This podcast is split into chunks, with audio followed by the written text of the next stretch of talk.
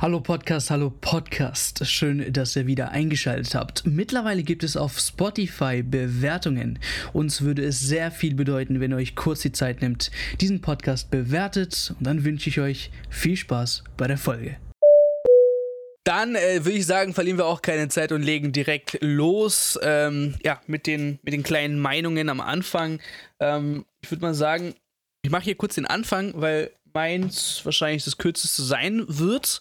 Ähm, und zwar das Thema Barcelona, ähm, Gehaltskürzungen, um dadurch neue Spieler spielberechtigt zu machen. Was mir total auf den Sack geht. Und was gleichzeitig mit dem Final Fa Financial Fairplay komplett nicht harmoniert. Ich verstehe nicht, warum da ein Auge zugemacht wird. Also ihr wisst, dass Barcelona circa eine Milliarde Schulden hat. So, um den Dreh. Ähm, die kriegen es aber hin, Stadion neu umzubauen und wieder Spieler zu verpflichten. Zuletzt Ferran Torres von Manchester City. 55 Millionen Euro war, glaube ich, so die Summe, die in vier, vier Teilen fließen soll. Also willkommen zu neu, zu modernen Vertragsverhandlungen, wo Summen nicht mehr auf einmal gezahlt werden, sondern irgendwie ja als Rente quasi, bis man stirbt oder sowas. Ähm, erstens das, dass die Summe in Teile aufgeteilt wurden, äh, worden ist, damit der FC Barcelona sich das irgendwie leisten kann. Plus, ihr wisst ja, als Sergio Aguero verpflichtet worden ist, durfte er auch nicht direkt spielen. Erst als Jordi Albers äh, und Busquets äh, bin ich, glaube ich, der Meinung, und äh, Gerard Piquet, glaube ich, die drei auf Gehaltsverzichtungen auf Gehaltskürzungen, sorry, ähm, äh, quasi akzeptiert haben, erst dann war Sergio, äh, Sergio Aguero spielberechtigt. Denn äh, ja, die, momentan die Gehälter beim FC Barcelona sind viel zu hoch und man kann keinen neuen Spieler quasi aufstellen, wenn ähm, das, das Limit, was in Spanien ja äh, gegeben ist, äh, erreicht ist und äh, somit eben den neuen Spieler nicht spielberechtigt machen darf. So, jetzt Barca verlängert mit Umtiti bis 2026. Herzlichen Glückwunsch dazu. Aber die Gehaltskürzung ermöglicht Torres die Registrierung. Ähm, und, das, und das ist äh, etwas, was. Okay, das ist quasi für den Spieler äh, schön und gut, aber dass der Financial Fairplay sich äh, äh dem FC Barcelona quasi über Unwege wieder mal erlauben kann, trotz Schulden neue Spieler zu verpflichten, ähm, finde ich unverschämt, ähm, obwohl es heißt, ja, man darf nur so viel ausgeben, wie viel man einnimmt. Der FC Barcelona nimmt gerade einen Scheiß ein, okay? Der FC Barcelona versucht gerade Löcher zu stopfen mit irgendwelchen Geldern, die sie nicht haben. Und Banken helfen halt dem FC Barcelona aufgrund des Namens, aufgrund der Vergangenheit und ja, sie werden doch eh nicht bankrott gehen und so weiter und so fort. Aber gut, dass sie jetzt momentan auf dem Europa League-Platz stehen, sagt alles. Ähm, und äh, ich denke, dass das auf lange Sicht auch nicht gut gehen wird, denn ich denke, dass aufgrund des Drucks außenstehende äh, Teams, die dann sich benachteiligt fühlen, eventuell der FC Barcelona ähm, ja, zu Strafen, bis zu Strafen hinkommen äh, kann, äh, die der spanische Verband dann, äh, denen auferlegt. Denn ich glaube nicht, dass Mannschaften, die gleiche Verhältnisse vielleicht haben, aber dann solche Sachen äh, ja einfach nicht möglich sind, also solche, solche Geschäfte äh, für sie nicht möglich sehen, ähm, die sich danach be benachteiligt fühlen, die werden auf jeden Fall quasi den Finger heben und sagen, yo, what the fuck, Hermanos, das, was der FC Barcelona macht, geht gar nicht. Ähm, zur Zukunft des FC Barcelona, vielleicht das mal kurz sagen, also ja, Trainer schön und gut, aber wenn man wirklich sich bis aufs letzte Hemd, was man hat, auszieht für einen Ferran Torres mit dem aktuellen Marktwert von 45 Millionen Euro, Leute. Wir sind 2022 angelangt, okay? Wir haben schon damals gesagt, die neuen Transfersummen werden Rekordsummen sein. Wir reden jetzt im 200 Millionen Bereich und so weiter und so fort. Dann finde ich es übel schwach, wenn dein letztes Hemd ausziehen muss für Ferran Torres. Und dann solche Aussagen wie, wir werden uns, wir können uns Haaland leisten. Das hat ja Erik mir ja auch kurz hier vom Stream nochmal äh, quasi in, in, ins Kopf äh, ja, erinnert, ähm, was der Präsident da gesagt hat. Wir können uns auf jeden Fall Haaland leisten. Haaland hat eine Ausstiegsklausel von 75 Millionen Euro. Das können sich wahrscheinlich die großen Teams leisten. Aber wir wissen ja, bei Haaland kommt es nicht mehr auf die Ablöse, sondern aufs Gehalt an. Und das, wo, oder auf dem Verein, wo er gerne hin möchte. Und er möchte gerne nach Spanien und wäre sicherlich der FC Barcelona nicht broke und äh, ja, in seiner goldenen Zeit wäre Haaland sicherlich äh, sehr interessiert, dort zu spielen. Aber wie verdammt nochmal will sich der FC Barcelona Haaland leisten? 75 Millionen plus Gehälter, die, wir wollen jetzt nicht davon träumen, was Haaland beim FC Barcelona kriegen wird. Also das ist auch nochmal eine lächerliche Aussage und gleichzeitig so eine öffentliche Aussage, hey, hey, Financial Fairplay, die können uns nicht mal das Eier, an die Eier kratzen und wir können machen, was die wollen, weil wir der FC Barcelona sind. Also da bin ich mal echt gespannt, was dieses Jahr oder vielleicht sogar nächstes Jahr oder in der nahen Zukunft passiert mit dem FC Barcelona. So, das war mal mein One-Take von heute. Ein Punkt noch dazu, äh, auch brandaktuelle News war ja auch mit Coutinho die Laie äh, jetzt zu, äh, zu Aston Villa.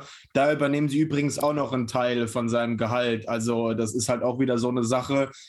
Da sparst du dann letztendlich auch nicht so viel Gehalt an für Ferran Torres. Die, die wollten das eigentlich eins zu eins dann quasi für Ferran Torres angleichen, aber daraus wurde laut Sky Sport von heute Abend wurde das dann auch nichts. Also und ich meine, wenn Dembele und äh und, und Barcelona weiterhin ja die Gehaltsverhandlungen weiterhin so ja stockern, dann müssen sie auch noch einen Teil zahlen. Und zwar an Borussia Dortmund. Also einfach nur verrückt bei denen. Einfach also nur verrückt.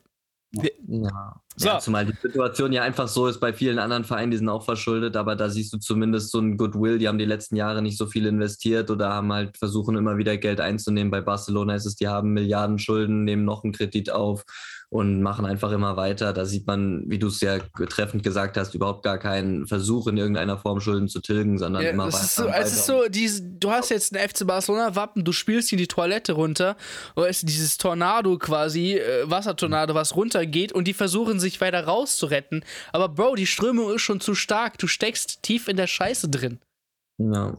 Ja, jetzt erst das Richtige erstmal zu warten, bis man runtergespült ist, um dann wieder hochzuklettern. So, so ungefähr. so, was, was gibt's bei euch? Ja, dann mache ich direkt weiter, weil das mit Spanien eigentlich ganz gut passt. Ähm, ich habe jetzt am Wochenende ähm, mal wieder ein bisschen in, in, bei der La Liga vorbeigeguckt und habe da äh, Real gesehen, die ja wieder relativ souverän mit 4-1, glaube ich, gewonnen haben. Ähm, und da habe ich gerade auch, wo du ja eben Thema Haaland angesprochen hast, äh, eben auch ähm, mir mal Gedanken über die neue Saison gemacht und die Kadersituation bei Real, weil äh, da gibt es ja immer die Gerüchte jetzt, Mbappé ist schon so gut wie sicher bei, bei Real, äh, Erling Haaland soll auch kommen oder soll auch folgen. Ähm, aber ich finde, man sieht momentan eigentlich, dass sich bei Real halt auch andere Offensivakteure sehr, sehr in den Fokus spielen. Neben Benzema, den ja viele gerne auch als, äh, als Weltfußballer gehabt hätten dieses Jahr und der absolut überragend spielt und die Mannschaft offensiv eigentlich schon seit zwei Jahren oder so trägt. Alleine ist es jetzt eben auch Vinicius Junior, der dieses Jahr endgültig sein, sein äh, Breakout sozusagen hat, sein Breakout-Jahr äh, den ja am Anfang auch viele so ein bisschen als überschätzt gesehen haben oder so, aber ähm, der performt ja momentan auch richtig gut, hat am Wochenende auch wieder zwei Tore gemacht. Und dann äh, sind wir eben bei dem Punkt, wo man sagt, okay, Real hat ja theoretisch die finanzielle Möglichkeit, eben auch mit Haaland und Mbappé gleich zwei äh, da Topspieler zu verpflichten. Das hatten wir ja auch schon mal in einem Podcast an, äh, angesprochen, dass bei, bei Real quasi das verfügbare Gehalt nach oben gegangen ist, was die La Liga ihnen gewährt. Ähm, die Frage ist nur, ob das jetzt überhaupt sinnvoll ist, in diesem Jahr beide zu holen, weil das sehe ich so ein bisschen mit, mit zwei Gesichtern sozusagen. Auf der einen Seite es wäre natürlich so, eine, so ein Trio vorne aus äh, Vinicius, Haaland, Mbappé, sicherlich drei potenzielle Weltfußballer der Zukunft. Ähm, was man in diesem Sommer tatsächlich realisieren kann. Auf der anderen Seite denke ich, äh, ist eben Real in der Offensive dort ganz gut besetzt, sodass man vielleicht sagt, einer von denen würde auch genügen und da sehe ich dann eher vielleicht Schwierigkeiten in anderen Mannschaftsteilen, ähm, zum Beispiel in der Breite, in der Defensive, in der Innenverteidigung oder so, finde ich, könnte man dort eher noch investieren, weil, wie gesagt, ich fände es halt schade, wenn man jetzt Benzema quasi ein Jahr vor seinem Vertragsende irgendwie vom Hof jagt oder irgendwie auf die Bank setzt, äh, weil er einfach momentan zu gut performt. Da gibt es wenig Gründe für und dass Vinicius einfach seine Spielzeit braucht und einfach das Vertrauen braucht, äh, eben, dass er dort auch eingesetzt wird, wo er, wo er sich am wohlsten fühlt. Das zeigt er ja momentan auch. Ich glaube, der hat jetzt 17 Scorer in 20 Ligaspielen. In der Champions League hat er auch schon vier oder fünf Scorer gemacht.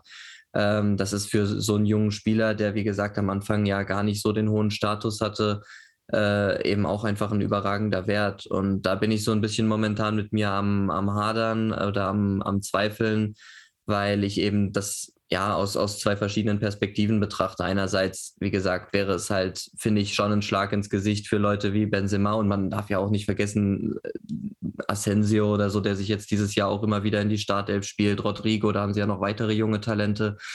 Ähm, ob es jetzt sinnvoll ist, den Kader so stark aufzublähen oder eben einen der großen Namen abzugeben, weil ich kann mir nicht vorstellen, dass Benzema, Haaland, Mbappé, dass irgendwie die auf der Bank sitzen wollen, sondern die würden schon alle ihre Spielzeit verlangen.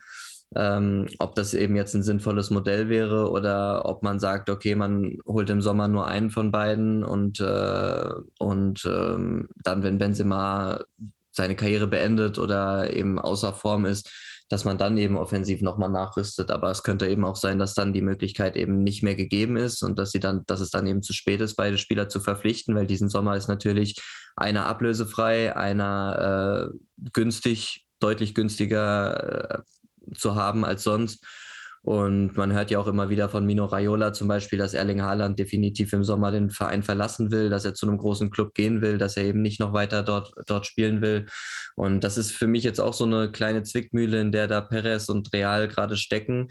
Ähm, ich habe auch irgendwann mal einen Bericht gelesen, dass Haaland als Bedingung für einen Realtransfer eben geknüpft hätte, dass er eben die Spielzeit bekommt und dass dann gegebenenfalls Benzema verkauft wird oder so. Und ähm, ja, da bin ich gespannt, wie sie das am Ende lösen. Ähm, wie gesagt, ich selbst persönlich fände natürlich so ein, so ein Trio aus Vinicius, Haaland, Mbappé, drei junge Wilde, die potenziell alle drei zukünftige Weltfußballer sein könnten, überragend. Aber ich finde, ähm, man sollte eben auch nicht vergessen, dass man die Leistung der Spieler würdigt, die eigentlich auch aktuell da sind, weil Real spielt momentan eine sehr, sehr starke Saison äh, in allen Wettbewerben eigentlich. Und ähm, deswegen sollte man gucken, dass man da die Wertschätzung für diese Spieler eben auch aufrechterhält. Und ähm, ja, gerade muss man auch bedenken, wenn man mit Vinicius, Haaland, Mbappé vorne spielen würde, jetzt in der Theorie, das ist natürlich auch alles super jung, da fehlt vielleicht auch ein erfahrener Leader oder sowas. Ähm, genau, das ist das, was mich am Wochenende so ein bisschen mir durch den Kopf gegangen ist, als ich das Spiel gesehen habe und wieder mal gesehen habe, wie Benzema und Vinicius da vorne gezaubert haben, dass ich gefragt habe, brauchen sie eigentlich Haaland und Mbappé oder reicht einer oder gar keiner? Um, ja, genau. Ja, ich glaube, das trifft auf den Punkt. Verpflichtest du ihn jetzt nicht, ist er weg. Verpflichtest du ihn jetzt, dann hast du Probleme mit Benzema. Und dieses Zwischending zu finden, ist halt schwer. Ähm, ja, Erik. Ja. Last but not least, was, was bei geht mir, bei dir?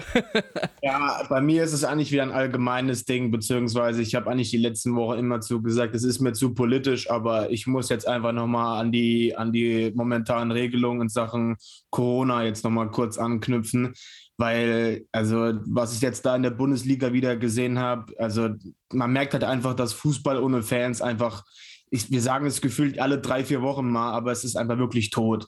Das ist halt einfach gar nichts. Selbst sei die Auslastung nur so bei 20, 25 Prozent. Das macht schon einen Unterschied. Ich meine, ich war jetzt auch bei, äh, jetzt in der Hinrunde bei vier, fünf Spielen war ich jetzt insgesamt mit. Fünf Spielen war ich mit. Und ja, selbst da, es ist natürlich jetzt natürlich noch ein Unterschied, als wenn die Hütte jetzt voll ist, aber äh, trotzdem, äh, der, der, das fehlt halt trotzdem, glaube ich, den Spielern und das macht, fehlt da der gewisse Push da, der Anreiz fehlt. Und wenn ich da jetzt einfach solche Sachen lese wie kurz vor Weihnachten, dass äh, Berlin da irgendwie Sonderregelungen findet für die Hertha, dass da Zuschauer hin können, während in, in äh, Dortmund, auf Schalke, in Preußen Münster, sonst irgendwo bis zur kleinsten, untersten Liga keine Zuschauer zugelassen werden. Und in anderen Bundesländern oder in anderen Städten ist es dann wiederum äh, kein Problem. Das ist einfach, was mich tierisch, tierisch nervt und dass da jeder, jedes Land so seine eigenen Brötchen backt. Ich meine, ich fordere jetzt auch nicht unbedingt auf, dass wir es jetzt wie in England machen und das Ding proppe voll machen, das Stadion. Das erwarte ich auch nicht. Aber äh, alle haben damals rumgemotzt, wie können denn noch die Stadien auf sein? Wie können denn da, was weiß ich, 30.000 im Stadion sein? Aber jetzt hat er mittlerweile alles unter bestimmten Regelungen auf, unter 2G Plus oder sonst irgendwas. Und warum sagt man nicht einfach in einem sehr großen Stadion, wo 50.000 reinpassen, gut, wir machen 10.000 rein, aber wir verteilen es über das komplette Stadion. Und nicht so, wie ich es in den meisten Stadien dann immer nur sehe, dass dann nur ein Unterrang oder so ist. Mein Gott, dann machst du halt mal nur vereinzelt irgendwo Gastro hin und fertig. Natürlich klar nicht in jedem Block, weil das ist natürlich auch Blödsinn. Dann kommen da nur deine fünf Leute in den Bereich. Das macht ja auch gar keinen Sinn aus logistischer Sicht. Aber ja, wenn ich das zum Beispiel jetzt in, in Hamburg zum Beispiel lese, dass äh, die da jetzt auch eine Sondergenehmigung haben, was ich auch okay finde, weil wenn du da liest, dass in der Elfi, also in, in, einem, in einem Opernhaus da in Hamburg, äh, da passen, glaube ich, an die 3000 Leute rein und die dürfen im Innenraum, so zweieinhalbtausend Leute dürfen da rein und erklär mir mal da die Auslastung von 95 Prozent, während im Stadion äh, laut Behörde am Anfang nur maximal 500 rein dürfen. Während wir noch vor einem Monat im Volkspark waren. Das kannst du keinem erklären und das nervt mich halt einfach tierisch, dass das so unterschiedlich ist. Und ich habe da echt Bedenken, dass das jetzt wirklich durchgezogen wird ähm, mit Geisterspielen komplett in der Rückrunde ich habe zwar noch die leicht, leichte Hoffnung, dass es dann irgendwann jetzt auch durchgesetzt wird mit 2G aber selbst da wird die Kritik halt einfach groß sein und äh, sage ich mal, dass viele Ultrakopierungen weiter sagen, ey, an sich unterstützen wir das Modell auch, dass man sich boostern lässt und sonst irgendwas hört man ja auch immer gerne mal. Aber dass da viele Fans auch trotzdem sagen, das ist für mich trotzdem eine Art Impfpflicht oder hier nur Brot und Spiele, dafür muss ich mich jetzt extra impfen lassen, ist halt dann auch wieder so eine andere Sache. Aber ja, mich stört einfach trotzdem da dieses zweierlei Maß und ich finde, da muss jetzt der Sport hat jetzt auch die letzten Wochen auch ordentlich zurückstecken müssen. Jetzt hat Thema Gastro natürlich 2G Plus, davon halte ich jetzt auch nicht unbedingt viel, weil ich denke, da viele werden jetzt auch äh, komplett an die Wand fahren mit diesem Konzept. Da werden so Lieferketten eher, eher profitieren mit. Aber gerade im Freien und wenn du so große Kapazitäten wie in einem Stadion hast und dann im Opernhaus da eine volle Auslastung zu haben, das ist für mich irgendwie ein bisschen irrsinnig. Aber naja, das ist so ein Thema, was mich halt nach wie vor stört. Und ja, ja. das war ich glaube, Co Sonntag. Ich glaube, Covid, Covid ist nach wie vor einfach. Ja, Covid ist nach wie vor aktuell. zwei, Jahre, zwei Jahre schon her und immer noch aktuell. Junge, Junge, Junge. Und mittlerweile, wenn man hier schon hört, was heißt Deltacron war das, ne? Äh, was ich da in den Chat geschrieben habe. Omikron und äh, Omikron und wie, wie hieß die erste? Und Del Omikron und Delta ist gleich Deltacron. So. Okay, Episode ist vorbei. Vielen Dank fürs Zuhören. Bitte, bitte, bitte, bitte lasst unbedingt ein Review oder ein Abo da. Das hilft sehr diesen Podcast und vielen Dank nochmal fürs Einschalten. Bis zur nächsten Folge.